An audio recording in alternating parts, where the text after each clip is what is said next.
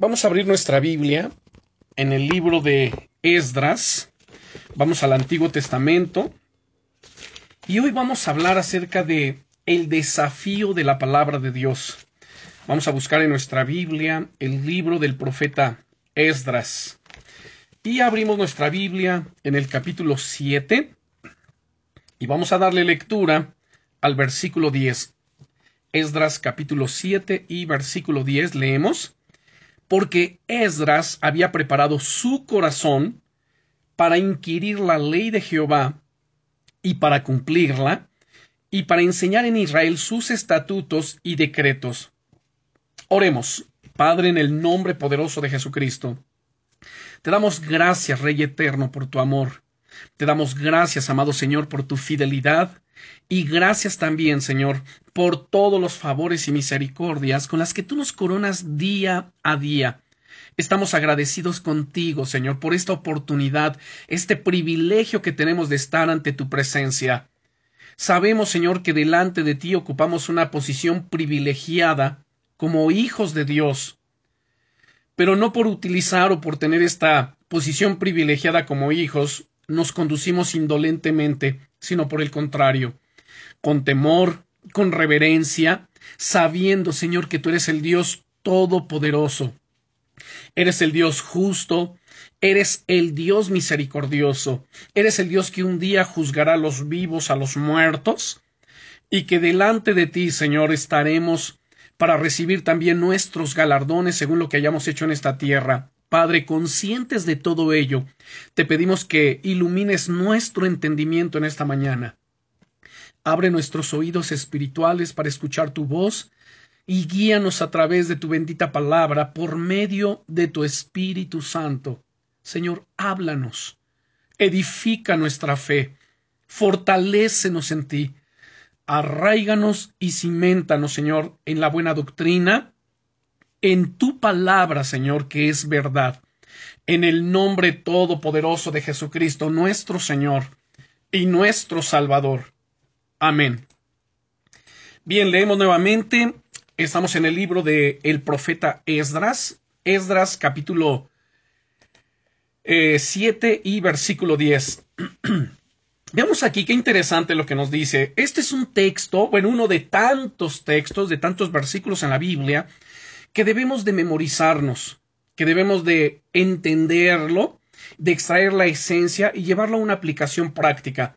Lo que vamos a hacer en esta mañana justamente es eso. Vamos a desmenuzar este versículo, vamos a extraerle la esencia, esas verdades eternas que Dios dejó en este versículo para nosotros. Y dice en el nombre de Jesucristo, porque Esdras había preparado su corazón para inquirir la ley de Jehová y para cumplirla, y para enseñar en Israel sus estatutos y decretos. El nombre de Esdras significa el Señor es ayuda. Es decir, Él es mi ayuda, Él es mi fortaleza, Él me asiste en medio de las circunstancias que atraviese, en cualquiera que sea. Ahora bien, Nuevamente dice, porque Esdras había preparado su corazón para inquirir la ley de Jehová y para cumplirla, y para enseñar en Israel sus estatutos y decretos. Para continuar con esta enseñanza, quiero citar un poema en honor de la Biblia, porque nuestra enseñanza de hoy se llama El desafío de la palabra de Dios. Y dentro de ese desafío vamos a ver tres, tres tipos de desafíos a los que nosotros nos vamos a enfrentar, o más bien somos desafiados a tres cosas muy importantes de la palabra de Dios. Bien, y en cuanto a este poema de la Biblia es nacida en el Oriente y vestida de forma e imaginación oriental. La Biblia anda por todo el mundo con sus pies familiares y entra en tierra tras tierra para hallar la suya en todas partes. Se ha aprendido a hablar al corazón del hombre en centenares de idiomas, llega al palacio para decirle al monarca que es un siervo del Altísimo, y luego entra en la casa de campo para asegurarle al campesino que él es un hijo de Dios. Niños escuchan su relato con admiración y encanto, y sabios la consideran ser parábola de luz. Contiene una palabra de paz a la hora de peligro, una palabra de consuelo en el tiempo de calamidad, y palabra de luz en la hora más obscura. Sus oráculos se repiten en la asamblea del pueblo. Su consejo se susurra en el oído del solitario. A los perversos y orgullosos les hacen temblar sus amonestaciones, mas a los heridos y contritos les resuena como voz de madre. El desierto y lugar solitario han sido alegrados por ella, y el fuego del hogar ha alumbrado la lectura de sus páginas bien ojeadas. Se ha pasado lentamente a nuestros sueños más preciosos para que el amor, la amistad, la memoria y esperanza la simpatía y devoción se vistan de la ropa más bella de un lenguaje atesorando que respira incienso y mirra, la Biblia, la palabra de Dios. Bien, este poema es un poema de autor desconocido, pero que encierra grandes verdades. Ahora, estas palabras que acabamos de citar, eh, no solamente este poema, sino del pasaje de Esdras, capítulo 7, versículo 10, nos muestran la hermosa y maravillosa que es la Biblia. La Biblia es el libro más antiguo del mundo que ha sido traducido a cientos de idiomas y dialectos. Es un libro divino y aún humano, del cual se han escrito miles de libros, ya sea de capítulos enteros o solo versículos. Un libro cuyo precio no se estima, ya que ha costado la vida de aquellos que se esforzaron a conservarlo y traducirlo para que hoy lo tengamos nosotros.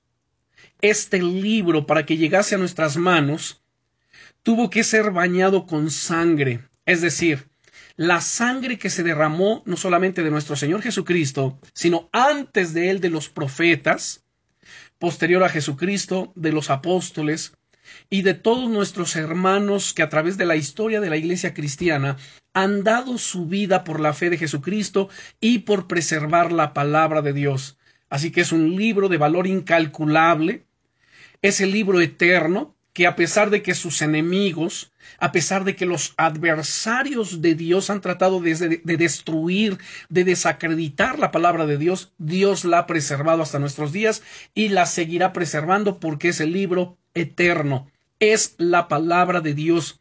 El Señor Jesucristo nos dice, el cielo y la tierra pasarán, pero mis palabras nunca pasarán. Y la aplicación de la palabra de Dios es para los para todos los tiempos. Los tiempos cambiarán, las modas pasarán, todos los acontecimientos del mundo están sucediendo delante de nuestros ojos, algunos han pasado, otros están por acontecer. Sin embargo, la palabra de Dios es fiel y permanece para siempre. Lamentablemente, este maravilloso libro es poco leído por aquellos a quienes se nos ha ofrecido este hermoso don. Tenemos el don glorioso de parte de Dios de poseer en nuestras manos su palabra sus palabras, sus promesas, sus profecías, sus estatutos, sus decretos, sus testimonios. Y como acabo de citar, triste y lamentablemente es poco leído por aquellos a quienes se nos ha ofrecido este hermoso don. El versículo anterior, que es el capítulo 7 y versículo 10 de Esdras, nos habla de un hombre llamado por Dios a restaurar el culto a Dios después de los setenta años de exilios babilónicos. Entre el capítulo 6 y el capítulo 7 de Esdras hay una distancia de sesenta años.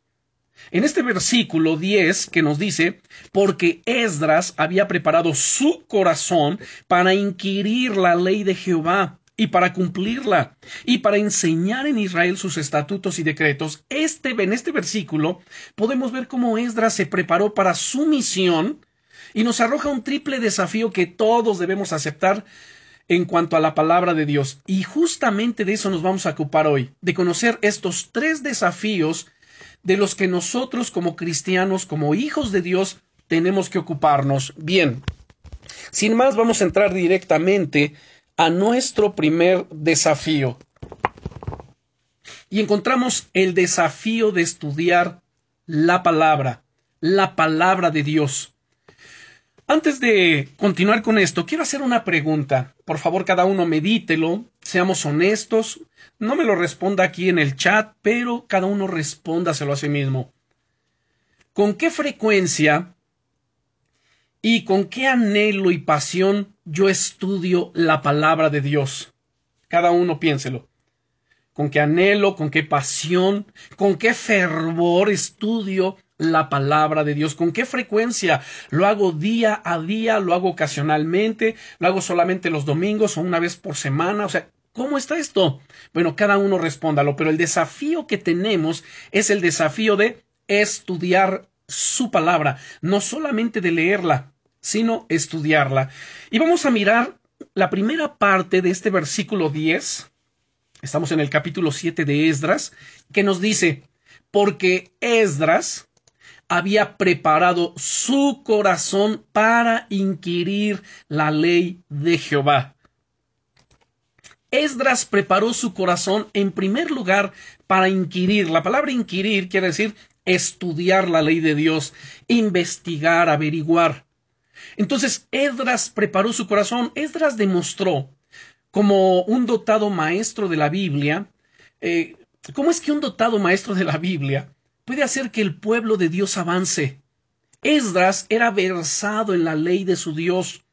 Esdras era un hombre sabio, era un hombre entendido, era un hombre que se aplicaba al estudio diligente de las escrituras, de la ley de Dios.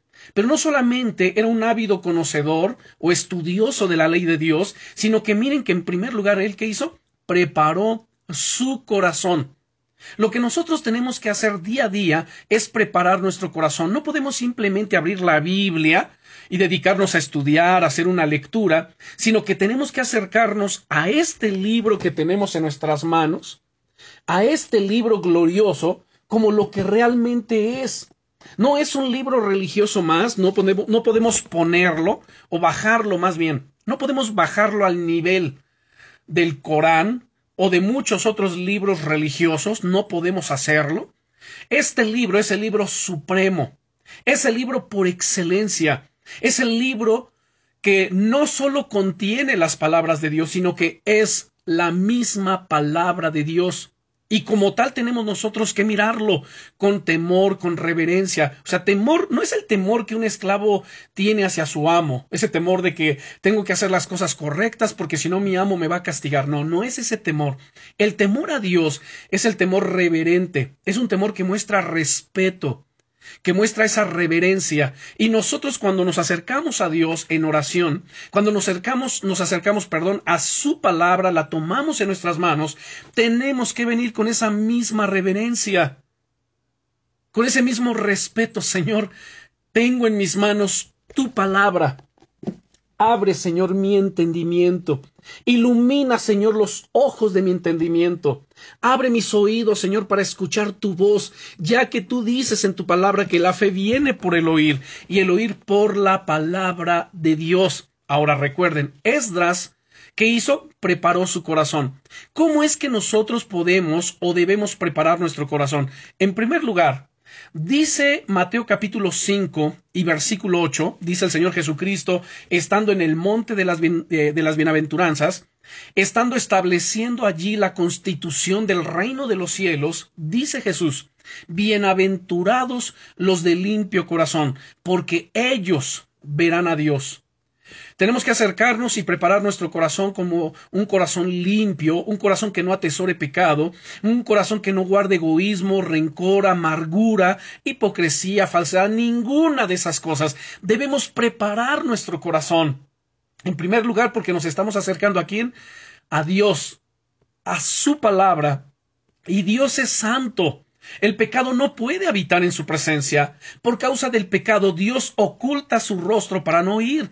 Eh, Isaías capítulo 59, versículo 2 dice el Señor, porque vuestros pecados han hecho división entre vosotros y vuestro Dios. Y vuestras iniquidades han hecho ocultar de vosotros su rostro para no oír. Cuando nosotros conservamos, ocupamos en nuestro corazón pecado, cuando lo guardamos, ¿saben? eso inmediatamente hace una separación entre nosotros y Dios. Y por causa de ello Dios esconde su rostro para no oír. Pero dice la palabra de Dios en primera de Juan, capítulo 1, versículo 9, que si confesamos nuestros pecados, Él es fiel y justo para perdonar nuestros pecados y limpiarnos de toda maldad. Tenemos que venir, Señor, perdona mis pecados. Confieso delante de ti, Señor, la amargura quizá de mi corazón, la hipocresía, la mentira, el engaño, los malos pensamientos, cualquier cosa que sabemos de repente cometemos o permitimos o toleramos en nuestra vida. Perdóname por ver, perdóname por escuchar cosas que no tengo que, perdóname por esto. Estamos confesando. Si confesamos nuestros pecados, Él es fiel y justo para perdonarnos y limpiarnos de toda maldad. Estamos además día a día, fíjense nada más, perseverando en ocupar nuestra mente en Dios, nuestro corazón en hacer lo que es agradable de Dios. Y de esta manera estamos preparando nuestro corazón. Esdras preparó su corazón para inquirir la ley del Eterno, para estudiar la ley. Entonces no podemos simplemente abrir la Biblia ni ponernos a estudiar de una manera descuidada, con un corazón sucio, con pensamientos sucios, sino que debemos prepararnos, limpiarnos, santificarnos. Dice en Apocalipsis al Señor Jesucristo, el que es santo, santifíquese todavía. Ustedes y yo somos doblemente santos. Número uno, somos santos en virtud de nuestra unión con Cristo. Al habernos unido a Cristo, al haber arrepentido, habernos arrepentido de nuestros pecados y hacerlo el Señor de nuestra vida, su sangre nos limpió de todo pecado. Fíjense, nos limpió, nos santificó. Ahí ya somos santos. Primera de Juan 1.7. En segundo lugar está la santificación práctica, donde ustedes y yo día a día nos estamos santificando, apartándonos del pecado, consagrándonos para Dios, para las cosas santas, para agradarle, para servirle, para ser instrumentos en sus manos. El que es santo, santifíquese. Y este tema de la santificación no debe ser algo extraño para nosotros sino que debe ser el pan nuestro de cada día, algo cotidiano, algo en, en lo que nos estamos ocupando día a día. Así que bueno, esto es lo que estaba haciendo Esdras, preparando su corazón para inquirir en la ley de Dios. Este hombre Esdras era eficiente debido a su aplicación como estudiante de las leyes de Dios, ya que estaba decidido a obedecerlas. La pregunta aquí es, ¿qué tan decidido o decidida estoy para obedecer la palabra de Dios? Hágase cada quien esa pregunta. ¿Qué tan decidido, qué tan determinado estoy? No solo para leer, no solo para estudiar, no solo para oír, sino para obedecer la palabra de Dios. Esdras enseñó por su predicación, pero también enseñó por su propio ejemplo. ¿Qué significa esto? Que debemos de ser nosotros personas y siervos de Dios congruentes. Congruentes en nuestro actuar, en nuestro caminar, en nuestro conducirnos con lo que nosotros profesamos creer con lo que nosotros profesamos haber aceptado de parte de Dios en nuestro corazón. Entonces, Esdras enseñaba tanto por su predicación como por su vida, por su ejemplo. Al igual que Esdras, debemos decidirnos, debemos determinarnos tanto a estudiar como a obedecer las palabras de Dios. Ahora, las palabras ley de Jehová que encontramos en este versículo 10 de Esdras, que nos dice, porque Esdras había preparado su corazón para inquirir la ley de Jehová. Las palabras la ley de Jehová se traduce como la Torah, es decir, son los primeros cinco libros de la Biblia, la cual representaba lo que es el Pentateuco. Sin embargo, la tradición judía le atribuye a Esdras el haber recopilado y ordenado los demás libros del Antiguo Testamento a tal punto que era un conocedor no sólo de la ley, sino también de los profetas y de, y de los salmos. Por tanto, Esdras fue una persona que dedicó su vida al estudio exhaustivo de la palabra de Dios, a tal punto que la Biblia lo describe como un escriba diligente en la ley de Jehová. Bueno, estamos en el capítulo 7 de Esdras, vean el versículo 6. En el versículo 6 dice, este Esdras subió de Babilonia, era escriba diligente. Noten aquí la palabra diligente. Además, era un escriba.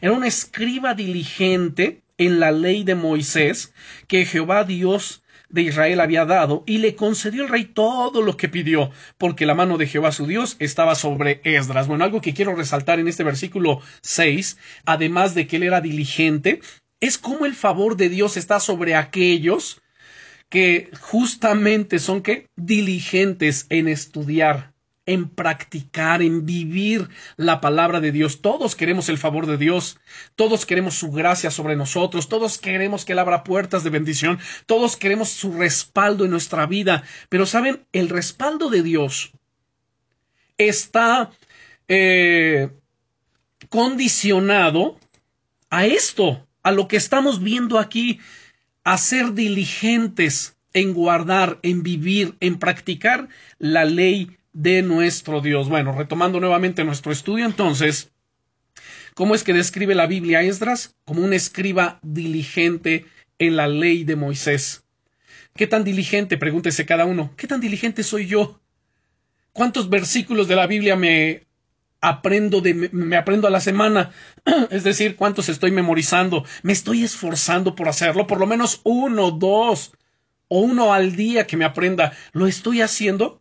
La Biblia nos exhorta a estudiar la palabra de Dios, no solamente, como lo hemos dicho, hermanos, no solamente a leerlas, no a ser lectores ocasionales o solamente cuando tengo un gran problema, ahora sí vengo a la Biblia, la estudio para ver qué es lo que Dios dice sobre este asunto. No, esto tiene que ser nuestro pan de cada día.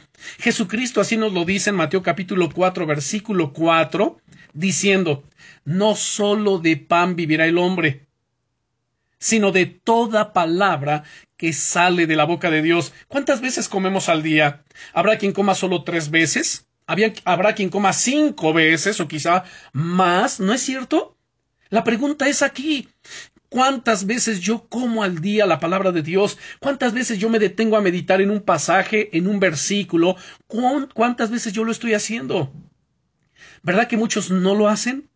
Así que recuerden, Esdras fue una persona que dedicó su vida ¿a qué? Al estudio exhaustivo de la palabra de Dios. No solamente estudiaba la palabra, sino lo hacía de una manera exhaustiva. Algo que hemos estado haciendo en estos últimos años, si ustedes se han dado cuenta en nuestros estudios entre semana, es justamente verlos de manera que exhaustiva. ¿Qué significa ver algo o estudiar la Biblia de manera exhaustiva? Bueno, es desmenuzar los versículos, es entender el contexto histórico, cultural, político, religioso, usos y costumbres. Bueno, es un mundo, es un todo.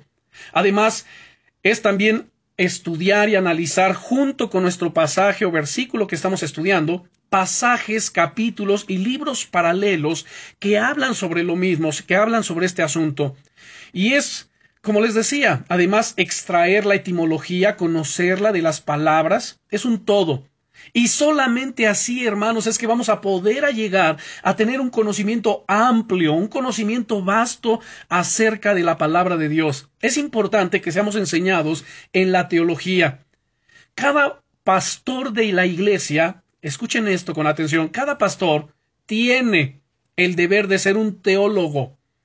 No solamente haber estudiado teología, sino ser un teólogo e instruir a la iglesia en la teología, en, las, en la sana doctrina, en el conocimiento profundo de las sagradas escrituras, más ahora que estamos viviendo tiempos peligrosos, tiempos de apostasía, tiempos donde hay una gran cantidad de vientos doctrinales por todos lados a donde vayamos, y como lo citaba yo al principio, lo triste, hermanos, es que la gran mayoría de los cristianos no leen. Fíjate, ni siquiera ya estoy hablando de estudiar, sino ni siquiera leen la Biblia, no la entienden, no la conocen, o llegan a tomar versículos y los aíslan, ¿verdad?, del contexto y los aplican como pueden entenderlo. Y entonces esos son errores gravísimos que se cometen.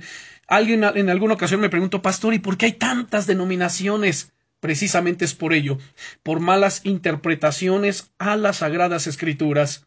Pero bueno, continuamos entonces. La Biblia nos exhorta a estudiar la palabra de Dios. A los israelitas les mandó meditar y además atarlas en su corazón. ¿Sabían ustedes que en aquello en que se enfoca nuestra mente la mayor parte del tiempo, eso va a normar nuestra vida, nuestra conducta? Eso va a dirigir nuestros pasos. Así que la pregunta aquí, se dan cuenta, todo el tiempo es una serie de preguntas y respuestas.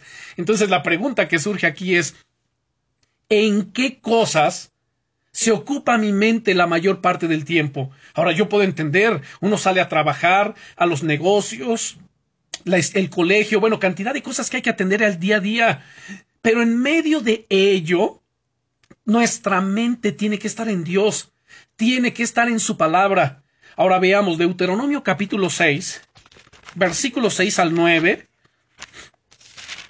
Y algunos de ustedes que me han estado acompañando eh, en los estudios de los miércoles, principalmente Armando y su familia, que hemos estudiado por años y venimos estudiando acerca del propósito de la familia. Este es uno de los textos que tanto hemos mencionado y fíjense nada más en qué contexto lo citamos. En la familia.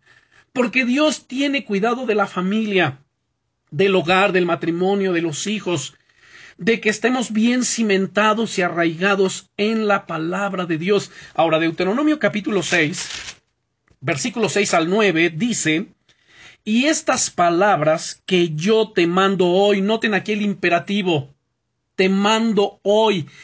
No es una sugerencia. Bueno, pues estas palabras, eh, si tú consideras, si te parece, si tú crees que es conveniente, que estén en sobre tu corazón. No, no dice eso.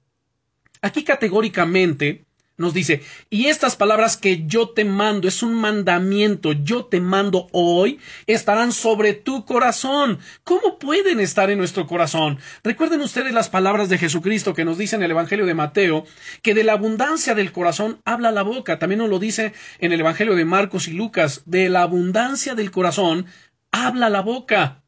También nos dice en Colosenses que la palabra de Cristo more en abundancia en nuestros corazones, que estemos llenos de la palabra. La única forma de que la palabra habite nuestro corazón, que esté lleno nuestro corazón de la palabra, es memorizándola, es aprendiéndola, es atesorándola aquí en el corazón.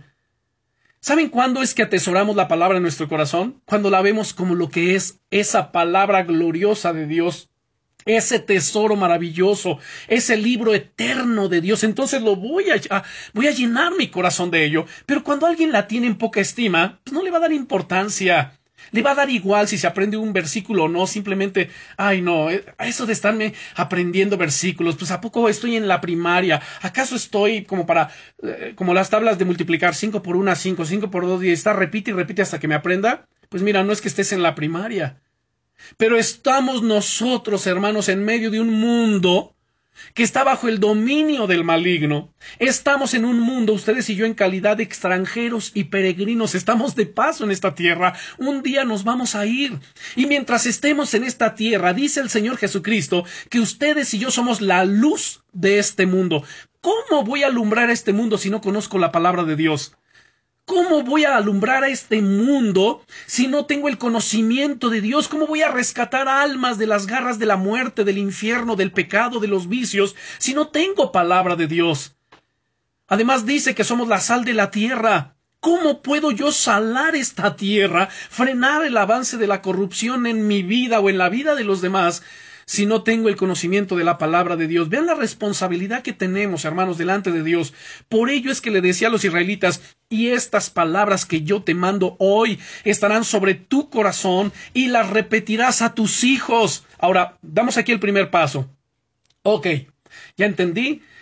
Es un mandamiento que estas palabras estén en mi corazón y entonces nos aplicamos, ya estamos en ello, aprendiéndonos la palabra, estudiando la palabra. Pero número dos dice, y ahora las vas a repetir a tus hijos. Escuche bien, repíteselas a tus hijos. Es un mandamiento, también es un imperativo. Se las repetirás, no es si te parece, si ellos te quieren escuchar, si les parece bien. Miren, hermanos, quizá alguien no esté de acuerdo, alguien de ustedes con lo que yo voy a decir. Sin embargo, eso es lo que yo hago eso es una norma y una regla en mi casa. Ahora no estoy diciendo que tengan que hacerlo ustedes de esa misma manera, pero para, para mí es así.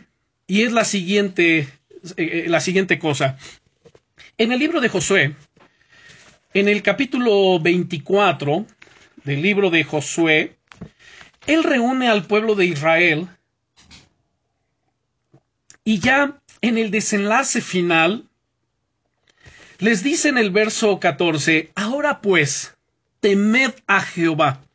y servidle. Noten aquí también el imperativo. Sírvanle con integridad y en verdad, y quitad entre vosotros los dioses a los cuales sirvieron vuestros padres al otro lado del río y en Egipto, y servid al Eterno. Y si mal os parece servir al Eterno, pues escojan hoy a quién van a servir. Porque miren, hermanos, aquí hago un paréntesis.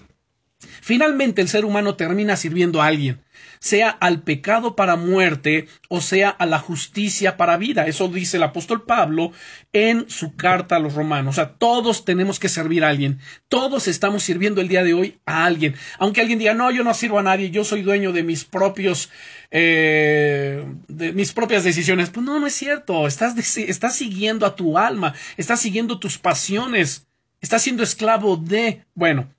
Entonces dice aquí, Determínense a quién van a servir, si a los dioses a quienes sirvieron vuestros padres cuando estuvieron al otro lado del río, o a los dioses de los amorreos en cuya tierra habitáis, pero yo y mi casa serviremos a Jehová. Escuche. Esta última parte, pero yo y mi casa ¿Quién va por delante? El padre de familia. Yo y mi casa serviremos a Jehová. Y entonces la norma, la regla es aquí. A ver, hijitos, no es si tú me quieres escuchar o no. Esta casa es casa de Dios. Y yo he determinado, como lo dice la Biblia en Josué capítulo 24, versículo 15, yo y mi casa serviremos a Jehová. Así que mientras estén en mi casa o en esta casa, porque un día ustedes hijos se tienen que ir, van a ir a hacer su propia vida, van a realizar, van a tener su propia casa, su propia familia, establecerán sus propias reglas, sus propias normas, pero mientras estén en esta casa, déjenme decirles que yo y mi casa serviremos al Eterno. Y la música que se escucha en este hogar es música cristiana. Y las conversaciones y lo que se escucha, los temas aquí en este hogar, es cosas que glorifican a Dios, es su palabra, para que nos vaya bien. Vean la promesa en el libro de Josué, en el capítulo 1. Si bien le cité el capítulo 24, versículos 14 y 15, que es el último capítulo de Josué, y eh, ahora vean el, el capítulo 1. En el capítulo 1, en el versículo 6 dice lo siguiente, Dios mismo está hablando con, con Josué y le dice a Josué lo siguiente, esfuérzate y sé valiente. Saben, hermanos, estas palabras creo que algunos de ustedes las tienen que escuchar también. ¿Por qué? Porque algunos, y lo digo con todo respeto, se acobardan en casa a hablar estas cosas con sus hijos. No es que mi hijo no me escucha, no es que mi hija no quiere saber de Dios, es que no quieren saber de la Biblia. ¿Y para qué les digo? No quiero conflictos. A ver, no se trata de entrar en un conflicto, se trata simplemente de ser firmes y que asumas tu posición como cabeza del hogar, padre o madre, asuman su responsabilidad delante de Dios, sabiendo que además esto trae gran bendición. Entonces, esfuérzate y sé valiente, porque tú repartirás a este pueblo. Ahora, aquí por pueblo, piensa en tu casa, piensa en tus hijos. Repartirás este pueblo por heredad la tierra de la cual juré a sus padres que la daré a ellos. Solamente esfuérzate y sé muy valiente para cuidar de hacer conforme a toda esta ley que mi siervo Moisés te mandó. Noten bien, te mandó. ¿Cuándo le mandó? Bueno, una de las ocasiones en que les mandó es lo que estamos leyendo también en Deuteronomio capítulo 6, que mi siervo Moisés te mandó. No te apartes de ella ni a diestra ni a siniestra, para que seas prosperado en todas las cosas que emprendas. ¿Quieres tener prosperidad? ¿Quieres ser bendecido? Pues aplícate a obedecer las palabras de Dios. Dice el versículo 8. Nunca se apartará de tu boca este libro de la ley, sino que de día y de noche meditarás en él, para que guardes y hagas conforme a todo lo que en él está escrito, porque entonces harás prosperar tu camino y todo te saldrá bien. Ahora vean el 9. Mira que te mando. No es mira que te sugiero. Es mira que te mando. Encontramos aquí otro imperativo que te esfuerces y seas valiente, no temas ni desmayes, porque Jehová tu Dios estará contigo donde quiera que fueres.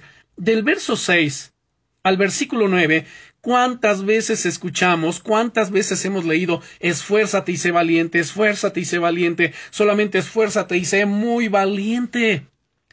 Es tiempo de que te levantes en medio de tu hogar, en medio de tu casa. Habla la palabra de Dios. Imagínate, si a algunos les da temor, se acobardan de hablar la palabra de Dios en su casa, con sus hijos, cuánto más allá afuera. Así que bueno, regresando a Deuteronomio, capítulo 6, versículo 6 al 9, nos dice, y estas palabras que yo te mando hoy estarán sobre tu corazón. Ya dijimos qué implica esto.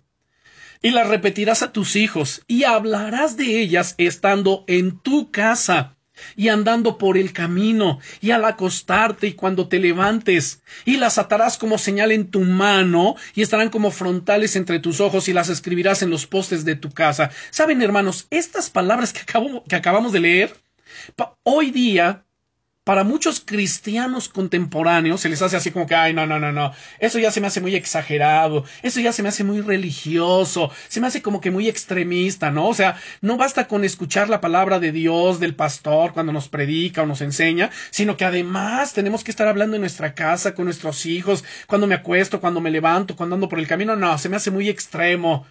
A ver, ¿Por qué se te hace extremo? ¿Qué evidencia eso? ¿Saben lo único que está evidenciando esas palabras? Corazones light. Corazones de cristianos light.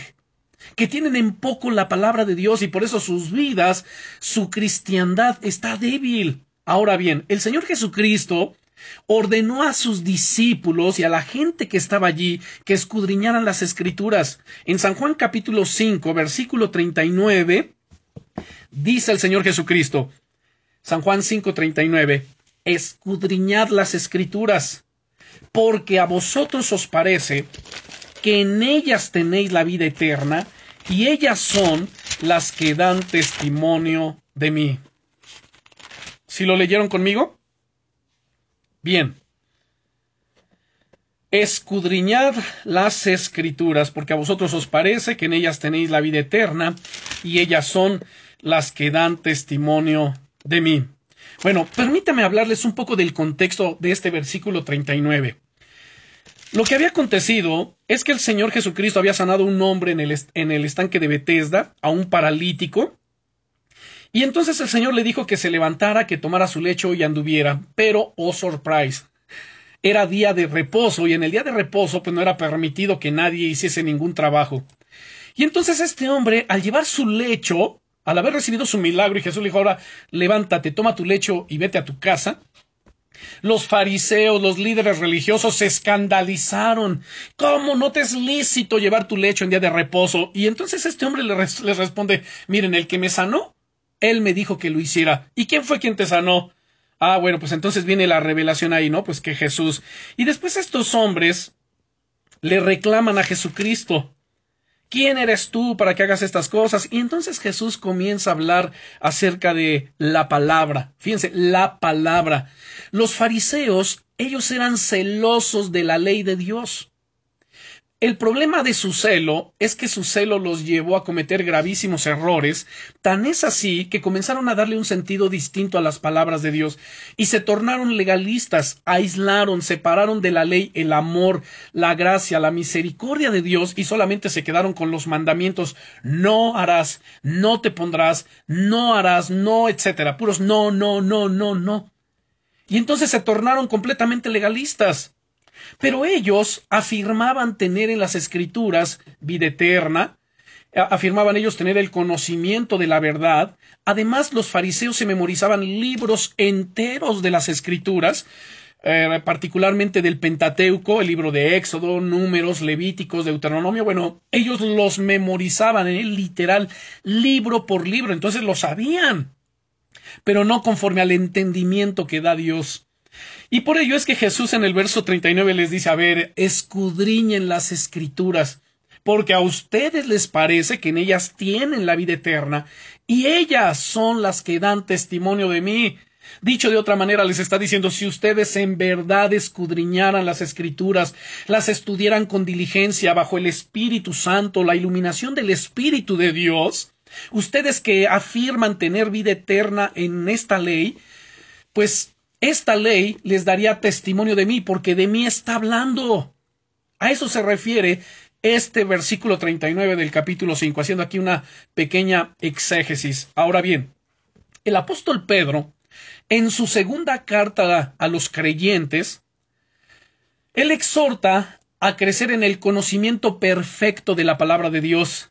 Y así como exhortó a aquellos nuestros hermanos en el primer siglo de la era cristiana, el Espíritu Santo nos exhorta a nosotros, busquen por favor segunda de Pedro capítulo 3, nos está exhortando a nosotros a crecer en el perfecto conocimiento de la palabra de Dios. Segunda de Pedro capítulo 3 versículo 18 dice, antes bien, creced en la gracia y el conocimiento de nuestro Señor y Salvador Jesucristo. Así que comprendamos esto. Antes, creced en la gracia, charis, el favor inmerecido que Dios dispensa al ser humano y el conocimiento de nuestro Señor y Salvador Jesucristo. Entonces, cada día que pasa, al mirarnos al espejo tenemos que preguntarnos, a ver, ¿qué tanto crecí hoy en conocimiento respecto de ayer, respecto de antier? Y el día de mañana voy a hacer exactamente lo mismo.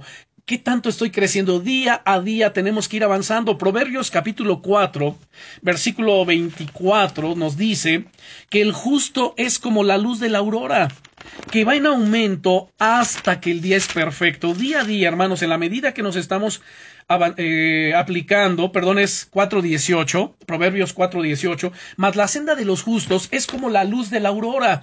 Ustedes saben que muy temprano, a partir de las 4 o 5 de la mañana, dependiendo eh, la estación del año, pero también dependiendo nuestra ubicación geográfica en el mapa, en el mundo, pues la aurora va saliendo. Y sale en medio de la oscuridad, es una luz tenue que comienza a rayar. Pero a la medida que pasan los minutos, los segundos, los minutos, va creciendo, va en aumento, la, esa pequeña luz tenue va desplazando poco a poco la oscuridad, dice, hasta que el día es perfecto, hasta que ya no hay absolutamente nada de oscuridad. Lo mismo sucede con nosotros, tenemos que ir creciendo, ir avanzando. Yo no sé a qué hora del día te encuentras tú en cuanto a esto, no lo sé quizá a las cuatro o cinco de la mañana, seis, siete, ocho, a las nueve donde ya eh, hay claridad de luz, yo no lo sé. Pero una cosa es cierta, que en la medida que te apliques al estudio diligente, estar creciendo en la gracia y en el conocimiento de Dios, así como muchos se ocupan en el conocimiento secular, en el conocimiento de muchas otras cosas, pero la prioridad debe ser el conocimiento de la palabra de Dios. Todo el conocimiento secular, todo el conocimiento de las ciencias, y, de muchas otras cosas que podamos adquirir en este mundo, saben, se van a quedar. Pero lo que nos vamos a llevar es el conocimiento eterno de la palabra de Dios, pues esta palabra de Dios tiene promesas de vida presente y de vida eterna, así que hay prioridades en las que tenemos que ocuparnos. Y vuelvo a repetir aquí, segunda de Pedro 3:18, antes bien, creced en la gracia y el conocimiento de nuestro Señor y Salvador Jesucristo. A Él sea gloria ahora y hasta el día de la eternidad. Amén. Así que no solo basta con leer la Biblia, necesitamos escudriñar su palabra. Y escudriñar significa investigar, averiguar, sondear una cosa con sus circunstancias, estudiar y meditar constantemente y de manera sistemática sus verdades divinas. Y para esto, hermanos, escuche bien, porque alguien de ustedes me puede decir, bueno, está bien, ya entendí. Ya entendí número uno, que debo de estudiar la Biblia de manera que exhaustiva. Segundo, debo de escudriñarla, debo de estudiarla de manera sistemática. Pero ¿cómo lo hago? ¿Quién me enseña? Bueno, para esto necesitamos ser discipulados. El Señor Jesucristo nos encomendó no solamente ir a ser creyentes, convertidos, sino de cada creyente, de cada persona que hace de Jesucristo el Señor de su vida, hacer de esa persona un discípulo. La palabra discípulo del griego es matetes, y matetes significa alguien que es enseñado, alguien que sigue las pisadas de su maestro. Cuando enviamos los hijos al colegio, o incluso cuando nosotros mismos fuimos, pues recibimos enseñanza, ¿no es cierto? Conocimiento secular, conocimiento académico. Pero hasta ahí, pero ninguno somos como nuestros eh, profesores. En cambio, el discipulado bíblico es ser semejante a su, a, su, a su maestro. Por ello Jesús dice, El discípulo no es más que su maestro. Bástele al discípulo ser como su maestro, ni tampoco el siervo es más que su señor. Bástele al siervo ser como su señor. Lo cual está indicando aquí que el discípulo es formado, enseñado, para tener ese conocimiento amplio. Escuchen bien, que su maestro tiene. Ese conocimiento, en este caso de las escrituras, la teología, la hermenéutica, la exegética, la escatología, bueno, cantidad de cosas. Entonces, pero para esto tenemos que ser discipulados, tener a alguien que nos enseñe la palabra de Dios, no solo que nos predique. Hay muy buenos predicadores, pero no, necesitamos solamente buenos predicadores, necesitamos maestros de la palabra, maestros de sana doctrina, que nos enseñe las escrituras. En Hechos capítulo 8 tenemos un ejemplo de un hombre que leía por sí solo las escrituras. Y esto, hermanos, viene a romper con ese pensamiento que hoy día muchos tienen derivados de la pandemia. No, pues yo aquí en mi casa yo leo la Biblia. No, yo solo la leo. Este, no, pues yo escucho a ver tal o cual predicador. No, no se trata solo de escuchar, se trata de ser enseñados, discipulados. Yo les pregunto, ¿quién te está discipulando? Que tú digas, fulano de tal, me está enseñando, me está discipulando, está formando mi vida, me está formando y enseñando en teología, escatología, en historia eclesiástica, me está enseñando la sana doctrina, etcétera. Vean, Romanos capítulo 8, versículo 26, tenemos aquí un evento muy interesante. Dice Hechos capítulo 8. Acababa de acontecer el que los discípulos habían sido dispersados por la muerte de Esteban, y entonces Felipe había llegado a Samaria predicando el Evangelio de Jesucristo. Y en el, en el verso 26 nos dice, un ángel del Señor habló a Felipe, diciendo, levántate y ve hacia el sur, por el camino que desciende de Jerusalén a Gaza, el cual es desierto. Entonces él se levantó y fue, y sucedió que un etíope, eunuco, funcionario de Candace, reina de los etíopes, el cual estaba sobre todos sus tesoros, y había venido a Jerusalén para adorar, volvía sentado en su carro y leyendo al profeta Isaías. Y el Espíritu Santo le dijo a Felipe, acércate y júntate ese carro. Acudiendo Felipe, le oyó que leía al profeta Isaías y dijo, ¿pero entiendes lo que lees? Escuche, ¿qué venía haciendo el eunuco?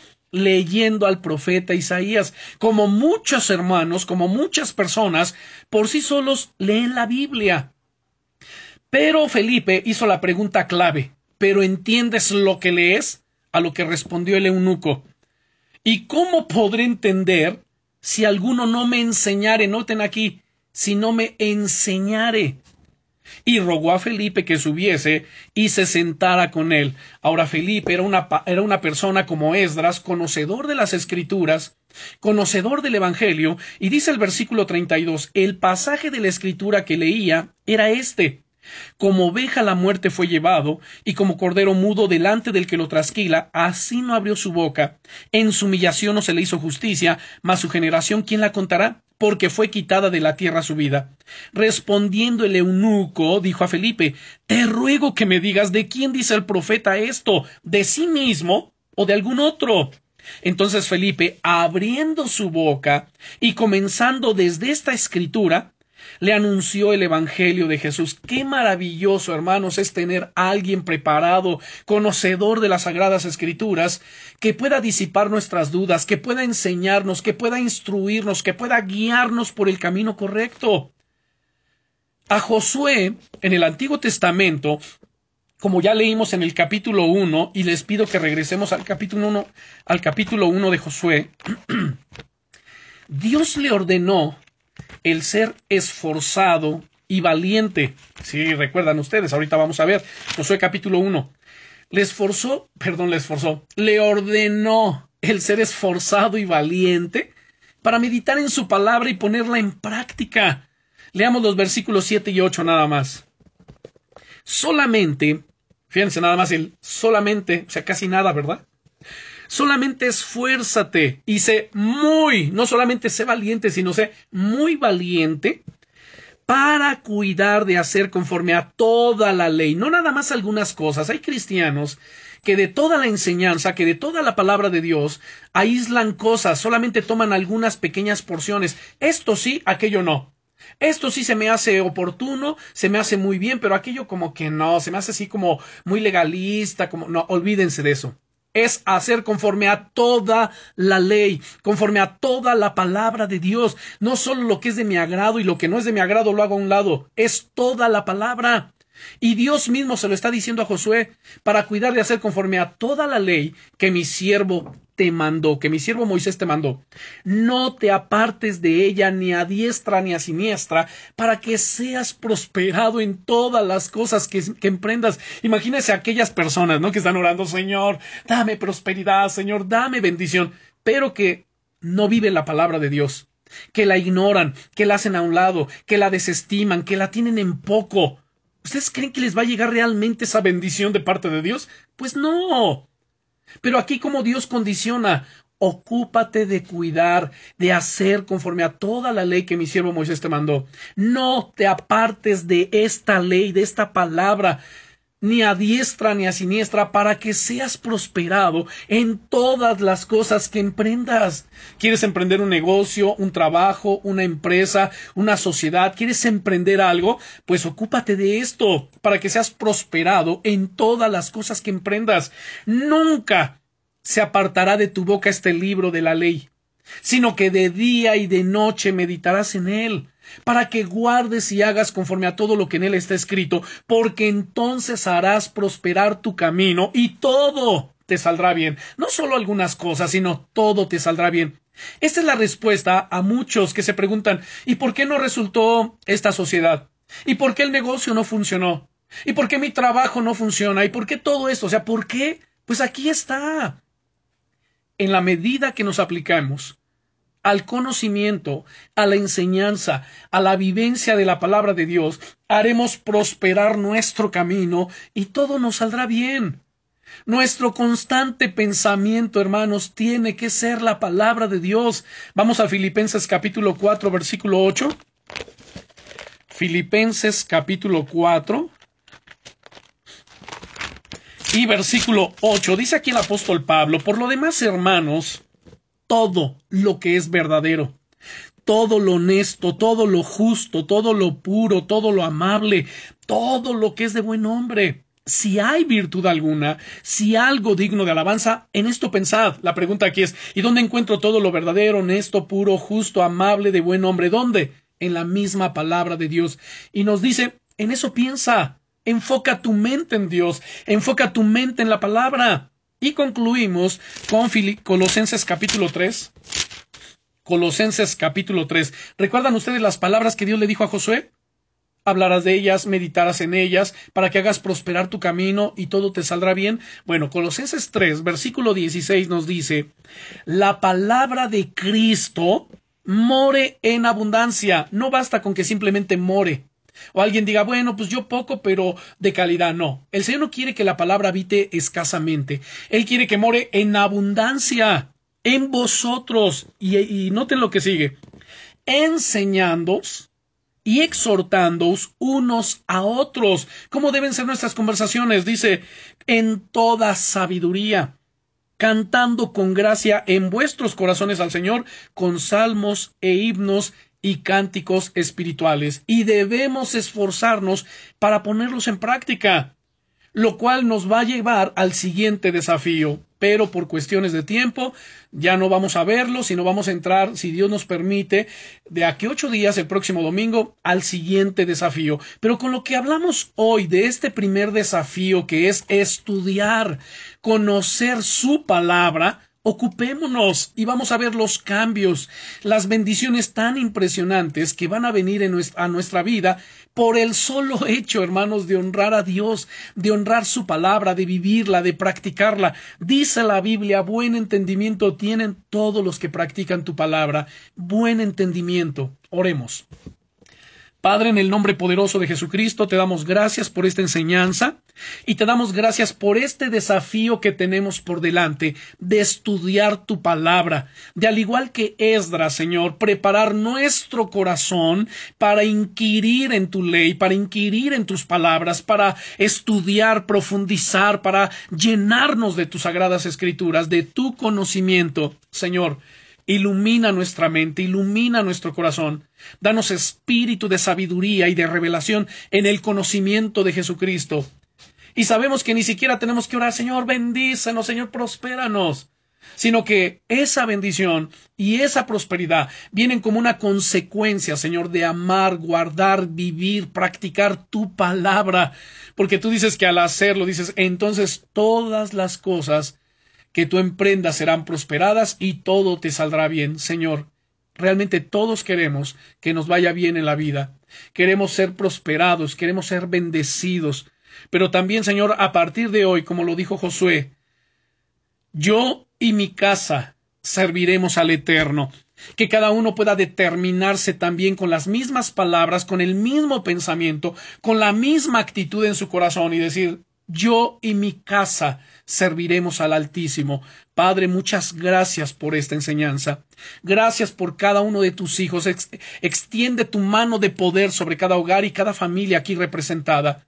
Que tú cumplas, glorioso Señor, tu propósito eterno en cada uno de nosotros, en nuestros hogares y familias. Que te glorifique, Señor, de manera gloriosa y maravillosa, inclinando nuestro corazón y atrayéndolo, Señor, hacia ti y a tu palabra santa y verdadera, en el nombre todopoderoso de Jesucristo.